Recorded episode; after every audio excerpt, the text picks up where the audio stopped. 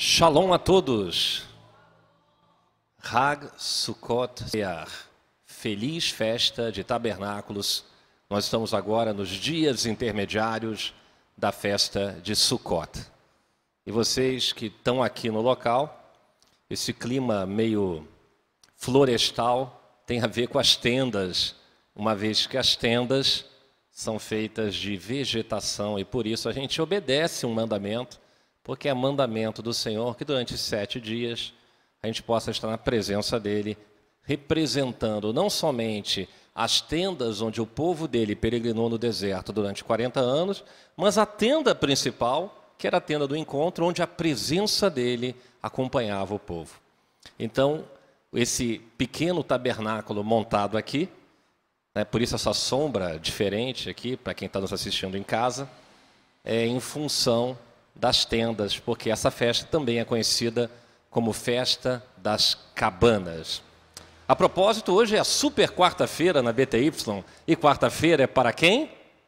Para os fortes, exatamente. Muito bem, gente. Essa festa tem o caráter de alegria. Ela é chamada em hebraico de Isman, que significa tempo, Simhateino, época da nossa alegria durante sete dias. Alegria. E por que alegria? A pergunta é válida, né? Quem está alegre, está alegre por algum motivo, por alguma coisa, ou melhor ainda, refazendo a pergunta, ou por alguém. Ok? Muito bem. E para provar para vocês que é por alguém, que eu peço que vocês abram suas Bíblias em Lucas, no capítulo 2, do verso 8 em diante. O capítulo 2 de Lucas tem a ver com o nascimento de Yeshua. E eu vou começar aqui a leitura e vou fazer nossas considerações. Vamos lá? Havia pastores que estavam nos campos próximos e durante a noite tomavam conta dos seus rebanhos. É isso que o pastor faz, ele toma conta do rebanho. E aconteceu que o anjo do Senhor apareceu à noite no, é, para aqueles pastores. E a glória do Senhor resplandeceu ao redor deles. Interessante isso, né, gente? E eles ficaram aterrorizados, com medo. Mas o anjo lhes disse: Não tenham medo, eis que estou lhes trazendo boas novas de grande alegria. Olha só, olha o mistério já se elucidando época da nossa alegria, época de grande alegria. Na versão em hebraico, aparece Simha Gdolá, grande alegria, porque Gadol é grande, que são para todos os povos. Então, qual é a alegria? Então, vamos ver. Hoje, na cidade de Davi, que é Betlehem, Belém, nasceu o Salvador, né, que é Yeshua, em português, Cristo. Adoneino, o nosso Senhor. Isto lhe servirá de sinal. Encontrarão o bebê envolto em panos e deitado numa manjedoura. De repente, olha o que acontece, gente. Uma grande multidão do exército celestial apareceu com o anjo. Olha que loucura, gente. Imagina você. Está quase virando inverno. Nós estamos ainda prestes a entrar no inverno. Você está no campo à noite, tomando conta das tuas ovelhas, tomando conta dos teus cabritos. Vem um clarão gigante, aparece um anjo cheio de resplendor. Ele comunica o nascimento do Salvador e você é testemunha ocular da história. E de repente, o exército dos anjos celestiais aparecem. Você vê no segundo plano milhares e milhares de anjos, que é o exército dele aparecendo, não é isso? E eles não apenas aparecem, estão louvando a Deus e cantando um hino, dizendo assim: Glória a Deus nas alturas, paz na terra aos homens aos quais Ele concede o seu favor. Em outras traduções, paz na terra aos homens de boa vontade. Amém? Não é bonito isso, gente? Não é? Imagina. Você não ficaria aterrorizado? Eu acho que você ficaria em êxtase, né? Se eles tivessem celular Samsung, Nokia lá, é, iPhone, estava todo mundo gravando. Olha os anjos, olha os anjos aqui. Olha o que aconteceu aqui na pradaria em Belém. em plena noite. Você pode imaginar aquela escuridão à noite, né? Porque naquela época não tinha tantas, tantas luzes artificiais, então a, a noite era um breu, um breu enorme, não é isso? Muito bem, então o motivo da nossa alegria é que a certeza de que o Senhor Deus né, se faz presente em nós na figura do seu filho, na presença do seu filho. E ele vem habitar no meio de nós, vem tabernacular no meio de nós. Um dos trechos que eu considero bem interessante e que falam de alegria na Bíblia, fala de alegria, de muita alegria, que, que poucas vezes é citado, mas foi falado por um profeta chamado Sofonias. O nome do profeta é Tsefaniá, ou em português, Sofonias. E o livro de Sofonias vai nos dar uma dica, vai nos dar, na verdade, uma revelação sobre a alegria e conectar com Yeshua. E estamos falando de Velho Testamento, hein? Olha só, Sofonias, capítulo 3. É um livro pequeno, bem pequeno. Sofonias, capítulo 3, a partir do verso 14. Olha só. Canta alegremente, ó filha de Sião, rejubila, ó Israel, regozija-te e exulta de todo o coração, ó filha de Jerusalém. Isso é uma música que a gente canta em hebraico, né? Roni, Roni, Bat Sion, Hariu Israel, Sim Rival Siberolev, Bat Yerushalayim. A gente cantava aqui a gente até fazia uma brincadeira, porque tinha um membro da nossa congregação que se chamava Rony. Toda vez que o Rony entrava, a gente cantava Rony, Rony, né? Batzion. Mas é isso aqui, ó. Cante alegremente, ó filha de Sião, rejubila Israel, regozija-te e exulta de todo o coração, ó filha de Jerusalém. Então está falando aqui sobre alegria. Ok. Quem fica alegre, fica alegre por alguém ou por alguma coisa. Qual é a alegria? Então vamos continuar. Olha o que está escrito aqui o Senhor anulou a sentença contra você. Olha aí. O Senhor anulou a sentença contra você e ele fez retroceder os inimigos. Olha só, vou explicar para você. Se você tem uma legalidade na tua vida, se você tem um pecado na tua vida, o inimigo tem encontra brecha e te ataca. Ele é teu inimigo. Mas quando o Senhor anula a sentença, ele cancela a sentença e então faz com que o inimigo é obrigado a retroceder. E aí continua.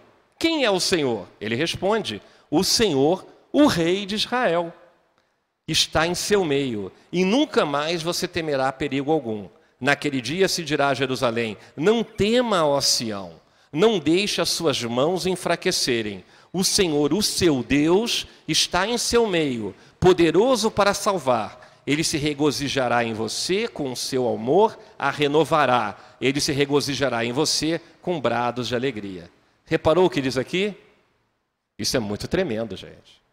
Isso é uma explicação incrível porque a gente tem que ficar alegre e feliz. Porque, afinal de contas, o Senhor anulou a sentença contra nós. Quem é o Senhor? O Rei de Israel. Olha aí. Quem é o Rei de Israel? Será que está falando de quem? Qual é o rei de Israel que tem poder para cancelar a sentença contra nós? É claro que é Yeshua. É claro que é Yeshua. A nossa alegria, portanto, é que Yeshua anulou o direito de Satanás nos acusar. Amém? Não é bonito isso, gente? Isso é vitória e isso é alegria. Então a gente está falando aqui sobre uma alegria que transcende o nosso entendimento. Porque para o povo que anda na rua, o povo acomodado, o povo que não busca os caminhos do Senhor, o povo que não se esforça para compreender a vontade do Senhor, ele não consegue entender isso. Ele não consegue entender que há um grande motivo para ele se alegrar. E a grande alegria é essa, ok? Muito bem, gente. João, no capítulo 12, no verso 13, né, vai dizer quem é o rei de Israel. A gente já respondeu, mas vamos ler Vamos ler, porque o povo, a multidão, vai aclamar ele como rei de Israel. E é justamente uma alusão a Sukkot, uma alusão à festa de tabernáculos. Olha só, João 12, 13. Então, eles pegaram os ramos de palmeiras, que estão aqui decorando a nossa decoração aqui hoje, Na verdade, a gente chama em hebraico de lulav. E essa palmeira, só para você saber, é importante que você saiba, é de tamareira, porque é o, é, é o típico coqueiro de Israel, entendeu?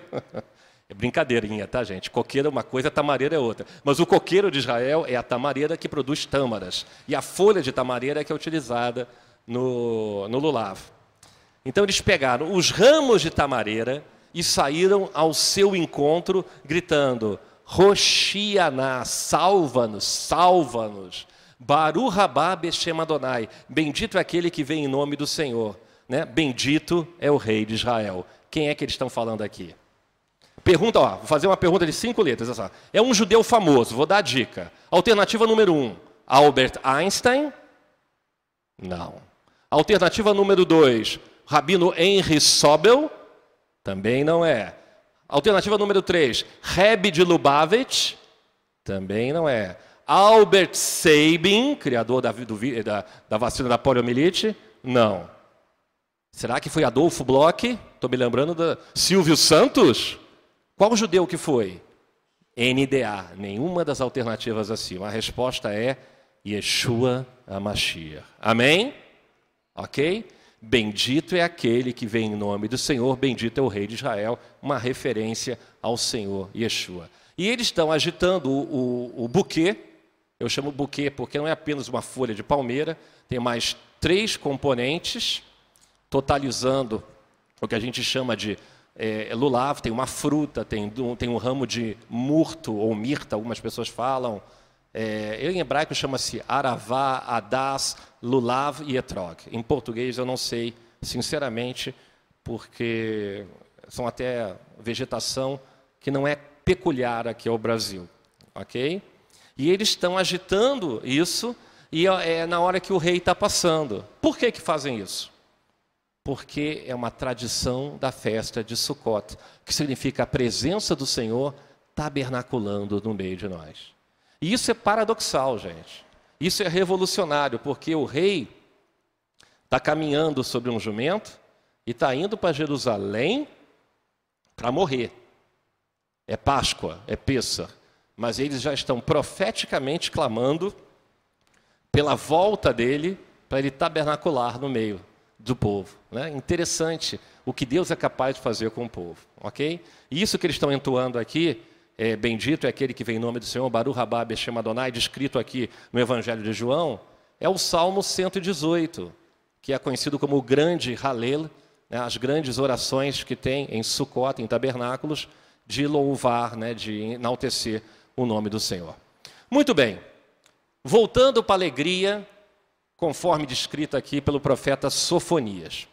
Então, a entrada dele em Jerusalém é, prefigura o governo dele, que está conectado com Sukkot, conectado com tabernáculos.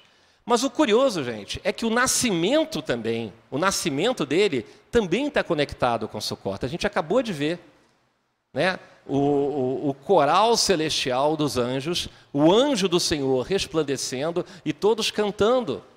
Né? Paz na terra aos homens de boa vontade, não é isso? Então o nascimento dele também está conectado com Sukkot. Alguém pode me perguntar, por que está conectado com Sukkot? Eu vou explicar por quê. Porque haviam três festas de peregrinação, onde aqueles que são tementes à Bíblia, na época tementes à Torá, eles iam de suas cidades três vezes por ano e subiam em direção a Jerusalém. As festas eram Pessah, que é Páscoa, Shavuot, que é Pentecostes, e a terceira festividade é justamente Sukkot, que significa festa dos tabernáculos. Então era comum, era usual as pessoas elas se deslocarem até Jerusalém. Você não tenha dúvida nenhuma que José o pai biológico de Yeshua, ele era sim um homem temente a Deus e que ele iria para Jerusalém. Mas antes disso, lembrando que a família morava em Nazaré, né? A família morava em Nazaré. As pessoas subiam para Jerusalém e os romanos aproveitavam disso, dessa festividade, porque assim eles podiam colocar postos de controle na entrada da cidade para fazer cadastramento de pessoas, contagem de pessoas e, evidentemente, cobrar impostos, porque para manter aquela máquina de guerra você tinha que ter é, recursos para isso, ok? Porém, a outra narrativa que diz que esse recenseamento era feito na cidade natal de cada um. E a verdade é que Belém e Jerusalém são cidades próximas. É muito perto, é como se fosse é, uma, uma, uma, distância é, de poucos quilômetros, de 20, 30 quilômetros. É como se fosse a grande Jerusalém, ok? Embora Jerusalém não fosse grande. É uma forma de dizer. A gente não fala o grande Rio, a gente não fala a grande São Paulo, né? A grande Jerusalém. Mas Belém, evidentemente, ela não estava colada com Jerusalém, porque na época as cidades eram muito pequenas, especialmente Belém, mas era uma cidade muito próxima. Muito bem. E eles estão indo, é, é, provavelmente aproveitando que é festa de peregrinação, em direção a Jerusalém, e pararam para o recenseamento que também existia na cidade de Belém. E aí o que, é que acontece? A mãe de Jesus, a mãe de, é, de Yeshua, Miriam, ela entra em trabalho de parto. Ela vai entrar em trabalho de parto. Ok? Então, isso, isso é bem interessante porque João vai falar, vai falar do nascimento. Quer ver como João vai falar do nascimento? Vou tentar explicar aqui. Olha só. Vamos, vamos, ver, vamos ver isso aqui de uma perspectiva do livro de João, que é um evangelho que é, que é tido como é, sinóptico, um pouquinho diferente. Olha como é que João narra isso. Ele vai falar do nascimento. Olha só como é que ele fala. Primeiro, João 1:1. Né? Ele vai definir quem é o verbo. Quem é o verbo? João vai dizer. No princípio era o verbo, o verbo estava com Deus e o verbo era Deus. Isso é que ele fala, o verbo era Deus. Aí, no verso 14 de João 1, ele vai dizer: "E o verbo se fez carne". Olha só. E habitou entre nós. Como é que um verbo pode se fazer carne em habitar entre nós? Tem que entrar pela porta. Qual é a porta? Tem que ser nascido de mulher. E ele nasce de mulher. E ele habita entre nós. E como é que está escrito em hebraico? Shahan betorreino. E Shahan significa é, tabernacular, porque Shahan vem de Shekhinah, de Shekinah, e significa o, o, o templo móvel era chamado de Mishkan, então é tabernáculo. Vamos traduzir para um português uma palavra que não existe. Não existe a palavra tabernacular, porque tabernáculo é um substantivo, não é um verbo. Mas a gente pode criar uma agora, olha só. O verbo se fez carne e tabernaculou entre nós. E vimos a sua glória, como a glória do unigênito do Pai, cheio de graça e de verdade. Olha que bonito, gente. Então, João está falando sobre o nascimento o nascimento e está usando palavras que só podem ser conectadas com Sukkot, com tabernáculos, porque só pode tabernacular quem nasce em tabernáculos, não é verdade? Ou pelo menos dá esse sentido, né?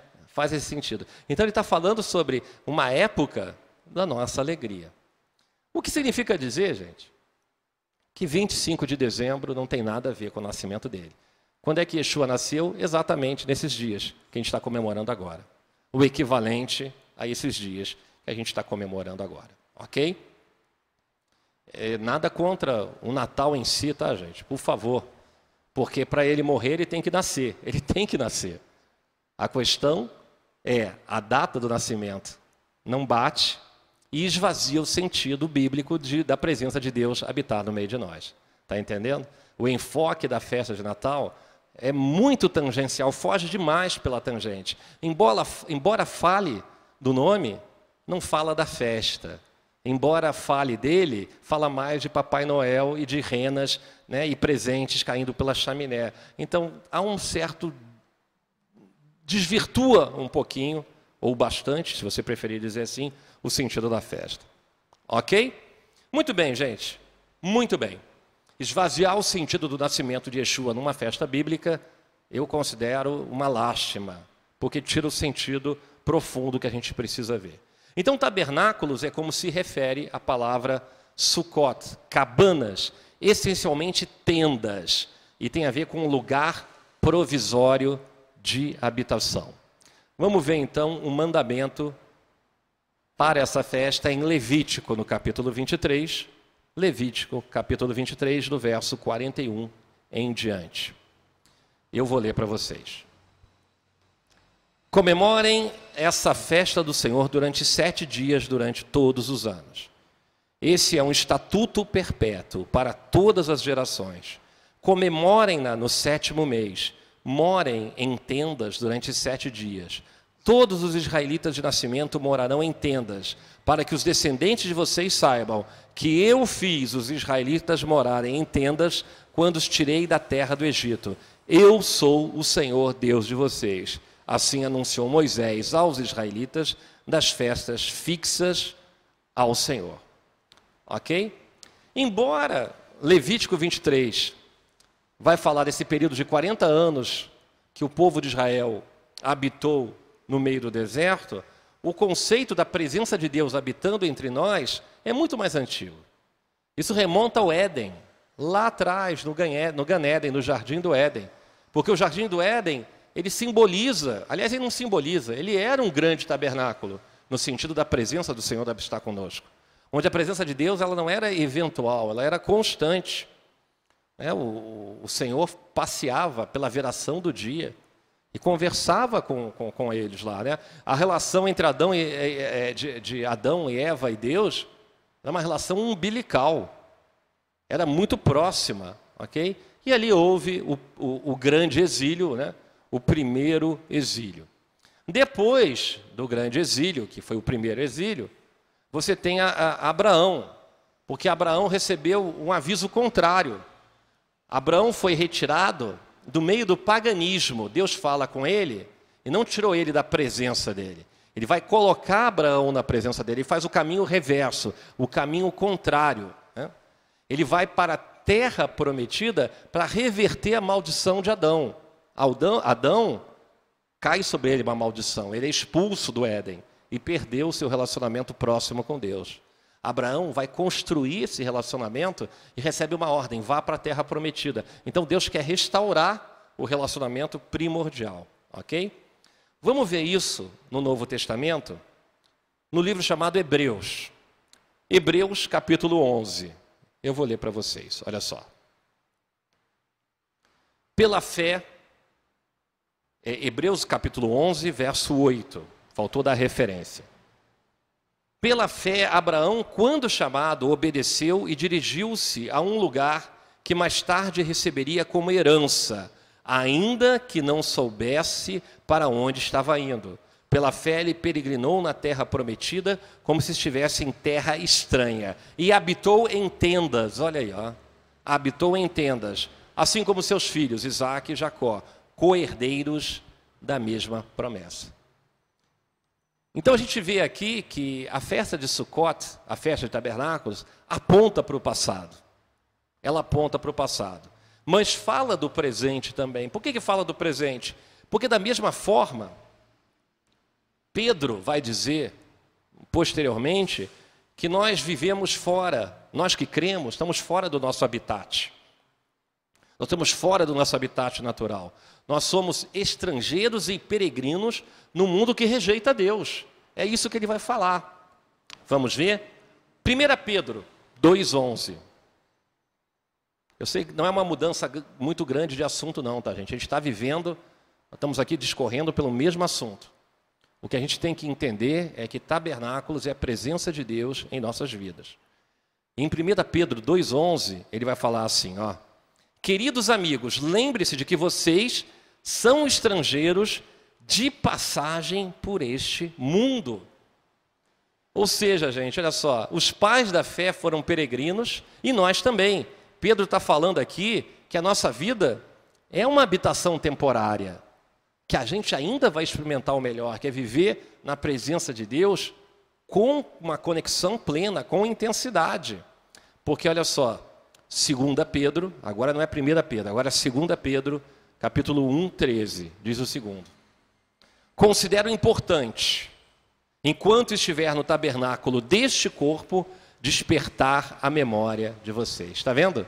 Ele fala que esse corpo que a gente tem, ele é provisório. E faz sentido, né, gente? E faz sentido. Porque a Bíblia fala que nós teremos um corpo glorioso, um corpo reestruturado, um corpo, eu não digo recalchutado, porque recalchutado é uma palavra chula que pode desprezar a boa ação de Deus em nossas vidas. Mas Deus vai nos dar um corpo 100%. E as falhas que a gente tem, os problemas que a gente tem, né, os defeitos, digamos assim, do, provenientes da doença e do envelhecimento, serão tirados do nosso corpo, ok? Isso é bem interessante, porque ele está associando ao, ao nosso, a nossa vida a uma vida temporária, e porque somos peregrinos e estrangeiros fora do habitat natural que é a presença de Deus. Nós somos um vírus no sistema, é isso que nós somos. Né? Esse sistema mundo administrado por Satanás, príncipe desse mundo, e ao mesmo tempo o nosso corpo também ele é uma habitação temporária. Ok?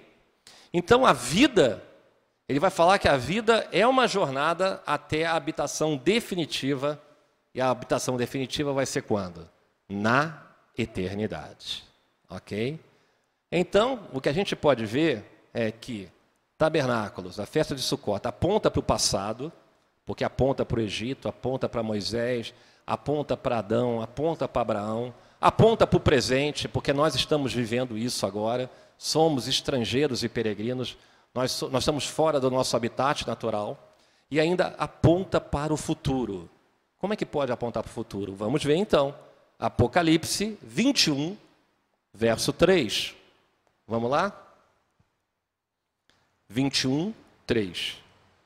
Ouvi uma forte voz que vinha do trono e dizia: Agora o tabernáculo de Deus está com os homens, com os quais ele viverá. Eles serão seu, os seus povos, o próprio Deus estará com eles e será o seu Deus. Amém? Então, no futuro, o tabernáculo de Deus vai ser com a gente. Nós vamos viver na presença de Deus. Né? Isso antecipa o quê? O que a gente chama de milênio, os mil anos que nós vamos viver na presença do Senhor. A propósito, Apocalipse tem outras referências sobre isso, sobre essa, essa, essa, essa realidade nova que vai existir. Exemplo, Apocalipse 7 vai falar das doze tribos de Israel, mas também vai falar de uma multidão incontável de todas as nações, ou seja, você não pode contar, de tanta gente que vai estar vivendo essa era, esse milênio. Não, agora não são duas casas, agora não são doze tribos, Agora não são três casas, são inúmeras nações, ok? É o verso 9. Vamos ler Apocalipse 7, verso 9. Eu vou ler para vocês. Isso é bem interessante, tá, gente? Depois disso eu olhei e diante de mim estava uma grande multidão que ninguém podia contar, de todas as nações, tribos, povos e línguas, todos de pé diante do trono de Deus e do Cordeiro, com vestes brancas e segurando palmas. Lulav. Olha só, gente. Está tudo relacionado a essa festa, porque as palmas é justamente o Lulav, que saudou a entrada de Yeshua na cidade de Jerusalém. O Lulav que é usado nas festas de tabernáculos desde a época do deserto, quando Deus ordenou. E no futuro, no Apocalipse, você estará lá segurando a bandeira do Vasco, a bandeira do Flamengo, a bandeira do Brasil, a bandeira de Israel. Qual bandeira você vai estar segurando? Nenhuma bandeira, você vai estar segurando o ramo, você vai estar segurando o lulav. Olha só, bonito, né? Eu te garanto que, ne, que, que nem Burle Marx, né, o melhor paisagista de todos, que fez aqui os grandes jardins do aterro do Flamengo, ele é, foi capaz um dia de imaginar milhares, aliás, bilhões de pessoas, né, segurando o lulav e saudando o rei. Deve ser uma coisa muito linda. Não é verdade? O efeito deve ser muito bonito. Enfim, Apocalipse 21, no verso 3, tem mais uma referência. E eu vou ler para vocês, olha só. Ouvi uma forte voz que vinha do trono e dizia: Agora o tabernáculo de Deus está com os homens com os quais ele viverá. Eles serão seus povos, o próprio Deus estará com eles e será o seu Deus. Será que eu li de novo a referência, gente? Não. É uma referência nova, não é isso? Então, antecipando o quê? O milênio. O milênio. Isso é bem interessante, gente. Existe, porém, uma passagem É uma passagem bíblica que poucas pessoas associam à festa de Sukkot, à festa de tabernáculos. E eu vou falar para vocês agora. É, é, a chamada transfiguração de Jesus, de Yeshua, no monte. Vou mostrar para vocês. Primeiro, uma explicação básica. É claro que Jesus, Yeshua, não fazia acepção de pessoas. Porque Deus não faz acepção de pessoas. Mas ele tinha a tropa de elite dele. Ele tinha aqueles que são as pessoas mais próximas dele. E ele tinha três pessoas muito próximas dele: Pedro, Tiago e João. Tanto é verdade que ele vai chamar esses três para acompanharem eles. Digamos assim que é a tropa de elite. É a SWAT. É SWAT que se fala? Acho que é SWAT. Não é? É o core, ok? É a turma forte dele. Os três, inclusive, escreveram livros e foram selecionados para presenciar algo extremamente profundo, entre aspas, místico, porque é, transcende o nosso entendimento. Não é isso? Místico no sentido né, de, de, de, de não ser algo natural, mas de ser algo sobrenatural. Na verdade, eles vão ter o privilégio de enxergar Yeshua de uma outra dimensão. Eles vão chegar a Yeshua numa dimensão além da terra, eles vão enxergar a divindade de Yeshua. Isso é algo que eles não enxergavam, porque eles viviam com Yeshua, o filho do homem, aquele que andava lado a lado com eles, feito de carne e de osso. E agora eles vão ver a glória do Senhor. É uma dimensão diferente. Isso vai impactar a vida deles? Com certeza. Tanto vai impactar a vida deles que eles vão, eles vão escrever livros sobre isso. Ok? Mas vamos ler então essa passagem. Né? Vamos ver essa passagem descrita no Evangelho de Marcos, no capítulo 9, a partir do verso 1. Para repetir, Marcos, é, capítulo 9, a partir do verso 1. Eu vou ler para vocês, olha só. Yeshua dizendo para os seus discípulos: Garanto-lhes que alguns do que estão aqui, de modo nenhum experimentarão a morte antes de verem o reino de Deus vindo com poder. Então Yeshua está dizendo para os discípulos: olha só, vai acontecer alguma coisa aqui. Não é para todos vocês, mas alguns de vocês vão presenciar algo inusitado. Continuando aqui. Seis dias depois, Yeshua tomou consigo Pedro, Tiago e João e os levou a um alto monte, onde ficaram a sós. Então estão todos eles ali quietinhos.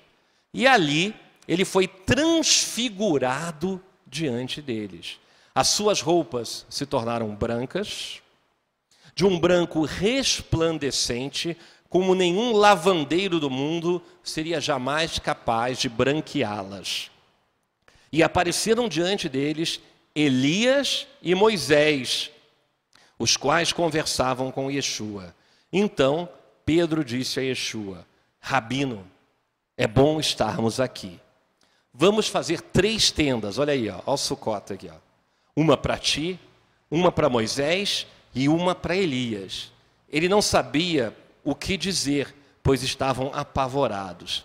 A seguir, apareceu uma nuvem e os envolveu. Como se não bastasse, ainda veio uma nuvem e os envolveu. E dela saiu uma voz que disse: Esse é meu filho amado. Ouçam-no. Onde é que você viu isso acontecer antes? No batismo de Yeshua, né? Quando Deus fala assim: Este é meu filho amado, de quem me comprazo, de quem tem alegria. Agora ele fala: Este é meu filho amado, a ele escutai, ouçam-no. Repentinamente, quando olharam ao redor, não viram mais ninguém a não ser Jesus. Amém. Muita gente doida pode dizer assim: esses caras tomaram alucinógenos. Não é? Que visão é essa que eles tiveram? Uma visão tão tão doida, mas é uma visão do reino de Deus. E Yeshua avisou que eles teriam, eles veriam o reino de Deus. Eles foram transladados a uma dimensão diferente. Eles viram Yeshua em toda a sua glória. Amém? E isso é tão é, é tão real e tão importante esse esse acontecimento da transfiguração que Pedro escreve sobre esse episódio. Pedro escreveu dois livros, gente. o livro de 1 Pedro e o livro de 2 Pedro. E ele vai narrar esse episódio que é narrado no Evangelho de Marcos. Ele vai falar agora do momento em que ele viu Yeshua em toda a sua glória. Isso está em 2 Pedro 1, capítulo 1, verso 16. Então vamos ver o que, que Pedro escreveu. Olha só. Nós fomos testemunhas oculares da Sua Majestade. Ele recebeu honra e glória da parte de Deus Pai, quando da suprema glória lhe foi dirigida a voz que disse: Este é meu filho amado, em quem me agrado. Nós mesmos ouvimos essa voz vinda do céu, quando estávamos com ele no Monte Santo. Amém? Não é lindo isso? Ele foi testemunha ocular da divindade, da majestade, da glória de Yeshua. Eu não sou tão velho assim, tá, gente? Mas eu me lembro que antes de existir o Jornal Nacional, existia um jornal antes, na Tupi, que era o seu repórter Esso. E tinha um cara chamado Heron Domingues, que ele aparecia na TV e ele dizia assim: é, o seu repórter Esso, testemunha ocular da história, não é verdade? Ele dizia assim: bomba, bomba, bomba, lembra disso? Antes de aparecer Cid Moreira na Rede Globo, no Jornal Nacional, o apresentador era Heron Domingues. Você lembra disso não? Não lembra não, né? Eu lembro porque eu sou um caçador de. Não tem gente que é caçador de relíquias? Não tem gente que fica caçadando, caçando antiguidades? Eu fico caçando coisas inusitadas. Isso era, um, isso era um programa de rádio. É claro que eu não era nascido da Rádio Tupi, mas depois virou o que se transformou no Jornal Nacional. Cid Moreira, vocês devem lembrar, antes dele, né, era esse, esse Heron Domingues, e ele narrava assim, chamava-se Repórter Esso, e ele dizia testemunha ocular da história. Quem é que foi testemunha, testemunha ocular da majestade? É como está escrito aqui na Bíblia, testemunha ocular. É como descreve aqui Pedro no Monte da Transfiguração. E João? João viu isso também? Viu. Lembra que era João, Pedro e Tiago? E João escreveu? Escreveu. Olha o que João escreveu. No verso 14, que a gente já narrou aqui. João 1,14. A gente falou, né? E o verbo se fez carne. Né? O verbo estava com Deus o verbo era Deus. Agora ele, agora ele vai falar assim: ó, Vimos a sua glória como a do unigênito vindo do Pai, cheio de graça e de verdade. Ele viu a glória. Amém? É difícil descrever a glória. Eu estava falando isso para eu falei essa semana. Descreva a glória com as suas palavras. Não tenho como descrever. Eu nunca vi. Alguém aqui viu a glória do Pai? Se eu tiver errado, alguém me corrija. Quem estiver assistindo em casa, eu posso ter esquecido alguma coisa. Né? Mas o máximo que eu vi foi a Glória Menezes na televisão. Eu não vi a glória de Deus. Mas eu vou ver a glória de Deus. É verdade. Não, é engraçado que o pessoal, o pessoal canta glória, ou oh, glória, glória, glória, aleluia, glória, glória. Quem viu a glória, gente? Ninguém viu a glória. Pedro viu a glória. João viu a glória. Ele viu o quê? A majestade do Senhor. Não é verdade? Né? É bonito, a gente bota em música. Né? Glória, glória. A gente faz rima com glória. A gente fala de glória, mas ninguém viu a glória. A gente sabe que Yeshua é o resplendor da glória de Deus, mas a gente também não viu. Porque a gente não viu Yeshua. Mas um dia a gente verá, não é isso? Vimos a sua glória. Glória como a do unigênito vindo do Pai, cheio de graça e de verdade. Então, há um outro fato inusitado nessa transfiguração do monte que diz o seguinte: o, o aparecimento de Moisés e Elias representam o quê? A Torá, que é a lei, e os profetas. O, o, o que a gente chama de Velho Testamento em hebraico, se chama de Tanar. Tanar. E Tanar é um acróstico de Torá, que é a instrução de Deus, Neviim, que são os profetas, e Ktuvim, que são os escritos. Escritos, por exemplo, é Salmos, Eclesiastes, está entendendo? Você junta tudo isso e você chama de Tanar. Então, o aparecimento de Moisés e Elias representa o Tanar, a lei e os profetas. Ok? a lei e os profetas. Então, quando vem a, a voz de Deus dos céus, vem a, a, eles ouvem a voz de Deus vindo do céu e, e, e Deus dizendo assim: ouçam a Ele, está mostrando claramente que o Tanar, a palavra de Deus, é Yeshua. Amém? Ouçam a Ele, porque está simbolizado aqui, ó, pelo, por Moisés e por Elias. Elias representa os profetas, Elial, Anavi. E Moshe, Moisés, representa a Torá, né, a instrução. Algumas pessoas reduzem para lei, mas não é lei, é instrução, ok? Então essa palavra transfiguração, ela, ela é uma junção de duas palavras. Trans, que significa através, não é isso? Trans, você usa em transporte, não usa? Trans, através, e figura, figura é forma, além da forma, tá entendendo?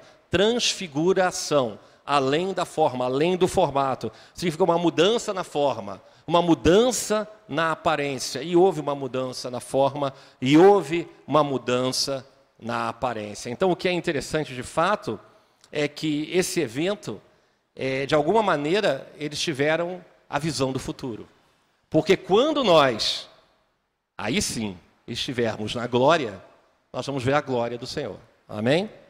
E a gente vai ver o que? A visão do futuro. A visão de como é Yeshua. Então, eles estão vendo Yeshua em glória no reino. E o brilho dele é impressionante. O que a Bíblia está falando aqui, o que o, Novo Testamento está falando aqui nessa passagem, é que o brilho dele ofusca a visão. É algo tão resplandecente, é algo tão cheio de luz, que lembra a própria, é, a própria, o próprio momento em que Moisés recebe as tábuas da lei no Monte Sinai, e que o rosto dele brilhava tanto, mas tanto, mas tanto, que ele ofuscava a visão das pessoas. As pessoas ficavam atordoadas, meio, meio cegadas. Então ele teve que botar um, um véu no seu rosto para que não a luz dele não incomodasse as pessoas. Não é verdade? É essa é a narrativa que você vê quando Moisés recebe os dez mandamentos das tábuas da lei. Então, olha só, preste atenção numa coisa. Pedro chega e fala assim: vamos construir três tendas. Três tendas. Então, ele faz o que? Uma conexão com Sukkot. Por que, que uma conexão com Sukkot? Porque tenda representa local temporário de habitação. E tenda representa a presença de Deus habitando no meio de nós. Amém? É bonito, gente? Transfiguração tem a ver com Sukkot, porque tem a ver com a presença de Deus. Ok? Porque Sukkot, tabernáculos, é a presença de Deus. Agora, um comentário aqui que vale a pena a gente dizer. Elias aparecer até faria sentido, uma vez que Elias não morreu. Quem, não, quem, quem se lembra, ou quem não sabia, fique sabendo agora, Elias ele foi arrebatado numa carruagem de fogo. Então, teoricamente, ele não experimentou a morte, ele não morreu. Mas Moisés morreu. Moisés morreu no alto do, do Monte Nebo, né? ele, ele, ele morreu. E ele apareceu fisicamente para Pedro. Porque Pedro viu Moisés fisicamente. Ele, Pedro não é contemporâneo da época de Moisés. Ele não sabe como é Moisés. Ele não viu uma foto de Moisés na enciclopédia britânica, no Instagram, no Facebook, e nem em imagens esculturas, porque ele não viu Moisés. Mas no espírito dele, ele sabia que era Moisés que apareceu. Não é verdade? Ele sabia, ele olhou e falou: Eu sei que é. É quando você chegar na glória, você vai saber quando é o Senhor. Não tem como, porque o Espírito vai conectar. Mas Moisés estava morto, mas na verdade não estava. O que mostra que a visão que Pedro teve não foi um sonho, não foi um delírio numa noite de verão no meio do deserto, porque os outros três tiveram a mesma visão. E porque Yeshua avisou que eles teriam uma experiência única. Ele viu Moisés vivo. Amém? Isso é o que prova né, a ressurreição dos mortos sobre a ressurreição dos mortos, a gente tem que acreditar, porque faz parte do nosso credo, faz parte da nossa fé, faz parte é, da, da, nossa existência. Ah, vamos fazer um comentário com vocês. É, eu acho interessante falar. Vocês sabem que a, teve, já ouviram falar daquele cineasta Woody Allen, que é um diretor de cinema que faz vários filmes. Ele tem, quero nem entrar no mérito de, da vida pessoal dele, mas os filmes dele são muito vistos. Esse último filme que ele fez, eu confesso a você que fazia muito tempo que eu não ia no cinema e eu tive a oportunidade de ver, fala sobre gangsters, uma família de judeus, né, é, onde um dos irmãos era um gangster. E esse gangster foi condenado à morte. E ele está na prisão e ele se converte ao cristianismo. De brincadeira, na verdade é, é, é uma coisa humorística. Aí a família dele pergunta: Mas filho, por que, que você vai se converter ao cristianismo? Aí ele responde: Porque a nossa religião não crê em vida após a morte. E aí veio, começou um bafafá no meio da comunidade judaica. E as pessoas perguntando: Mas é verdade? O judaísmo não crê em vida após a morte? O judaísmo não crê em vida após a morte? E eu fico impressionado como as pessoas não conhecem a Bíblia, gente. Eu fico impressionado. Até no livro de rezas que a gente tem, que é esse aqui, o Sidur, né, você canta na Amidá, Mehaye Ametim, Baruch Atadonai, é, Mehaye Ametim, louvado seja o Senhor, que ressuscita os mortos. Ou seja, tem alguma coisa muito errada, porque as pessoas falam tanto de judaísmo, tanto de judaísmo, e não conhecem a própria fé. O judaísmo é a essência do cristianismo. É lógico que ele crê na ressurreição dos mortos. E o cristianismo, que é a mesma fé de Abraão, é a mesma fé, gente, atenção. Qual é? O pessoal chama em civilização judaico-cristã. É uma fé diferente? Não é uma fé diferente. É uma fé abrâmica começa em Abraão. Ele fala para Abraão de uma descendência natural e uma descendência sobrenatural. A descendência sobrenatural era incontável, que seriam aqueles que seriam os filhos de Abraão na fé. E tem os filhos de Abraão na fé, mas uma descendência física, que é infinitamente menor. Infinitamente menor. Mas eles creem na ressurreição. Não sei porquê, né, causou tanta espécie. As pessoas têm que começar a repensar a fé, sabia? Porque não sabem. Esse, é, é, é, o judaísmo hoje em dia, ele lembra muito o catolicismo, sabe? Lembra muito, né? Porque a pessoa diz, eu sou católico não praticante. O outro fala, é, um judeu não diz, eu sou um judeu não praticante. Ele pode até ser um judeu praticante, mas não conhece a palavra, então não adianta nada praticar aquilo que não conhece. Tem que saber. O judaísmo crê na ressurreição. As suas próprias rezas, os seus livros de reza falam em ressurreição. E a nossa esperança é a ressurreição. E Yeshua veio para trazer, trazer para nós o que? A vida e a vida em abundância, a eternidade. Ele veio trazer ressurreição. Amém? Ressurreição. Woody Allen, religião não é a tua praia. Vai fazer cinema, ok? Porque você está escrevendo roteiros errados e tem gente que não sabe nada que está se confundindo. Então presta atenção. Se você quiser vir aqui para o Brasil, a gente ministra para você um pequeno discipulado, viu, Woody Allen? Em inglês para você. Mas você vai ter que viver na simplicidade que a gente vive. em tendas, em habitações temporárias. Ok? Muito bem, gente. Apocalipse. É, é, não, não, não. Vamos falar o seguinte. Eu quero dar um enfoque diferente. Um enfoque diferente. Porque, como eu estou dizendo, essa festa não é uma festa de judeu.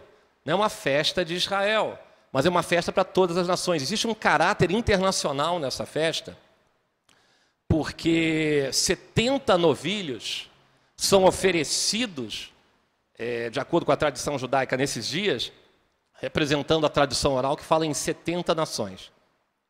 Ah, mas a ONU fala que tem não sei quantas centenas de nações, mas a, a, a tradição judaica que estava próxima dos ensinamentos de Deus, fala que existem 70 nações no mundo.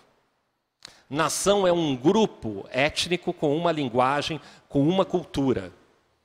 Você, se você fala a mesma língua e você tem os mesmos costumes, você não compõe uma nação, ok? Você pode ter um estado nacional diferente. Isso, é confu... isso, isso dá uma discussão para muita manga. Pano para muita manga ou pano para muito talit. Não vamos falar sobre isso. Mas, de qualquer maneira, é, representa que essa festa será celebrada por todas as nações no milênio. E a nação que não mandar o seu representante não receberá chuva. Atenção, essa festa será celebrada por todas as nações do mundo no milênio. E a nação que não enviar o seu representante não receberá as bênçãos de Deus, que é a chuva. Ok? Olha que coisa interessante, gente. Isso está escrito em Zacarias, no capítulo 14, 16. Olha só. Por isso, tantos, é, por isso, tabernáculos é a festa bíblica que mais é aceita no meio cristão. Todas as festas têm o mesmo valor, têm a mesma é, dimensão de importância diante de Deus, mas tabernáculos é a única festa que eu tenho visto sendo praticada pela, por uma quantidade um pouquinho maior de igrejas. E muitas delas fizeram até uma embaixada em Jerusalém e, e, e vão todo ano para Jerusalém na festa de tabernáculos. Por quê? Porque está escrito isso. Aonde? Zacarias 14, 16. Olha só. Zacarias 14, 16. E acontecerá que todos aqueles que restarem de todas as nações que vierem contra Jerusalém, olha só, gente, aqueles que restarem de todas as nações que vierem contra Jerusalém são os remanescentes. Quem são os remanescentes? Os sobreviventes. Sobreviventes do quê? Da grande batalha chamada Armagedon. Haverá uma grande batalha no final dos tempos. Todas as nações do mundo vão estar contra Israel. Isso significa dizer que o Brasil estará contra Israel, a Argentina estará contra Israel, né? a Hillary Clinton estará com os Estados Unidos contra Israel, se for nessa época, né? A África do Sul estará contra Israel, todas as nações estarão contra Israel. Mas serão destruídos. A grande maioria vai morrer. Porém, daqueles que sobreviverem, que são os remanescentes, ou seja, os que restarem de todas as nações que vierem contra Jerusalém, subirão de ano em ano, é assim que a gente fala, subir para Jerusalém, subirão de ano em ano para adorar o Rei, o Eterno dos Exércitos, ou seja, o Senhor dos Exércitos, para celebrarem a festa dos tabernáculos. Está aqui, na Bíblia. E agora, gente? Durma com um barulho desse. Está na Bíblia, meu irmão. Aqui, vou pegar uma Bíblia aqui para ninguém dizer que eu peguei o Sidur. Está na Bíblia aqui, ó, Bíblia Sagrada. Está na Bíblia Sagrada de quem é pentecostal.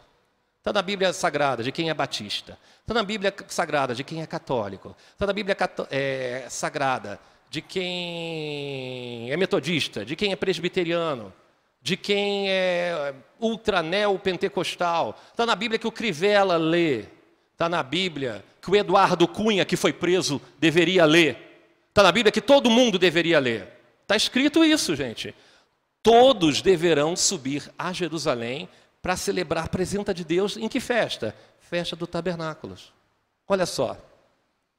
Então, se a gente celebra agora, a gente já está entrando no clima, a gente já está entrando na presença, a gente já está entrando em obediência, a gente já está entrando em entendimento.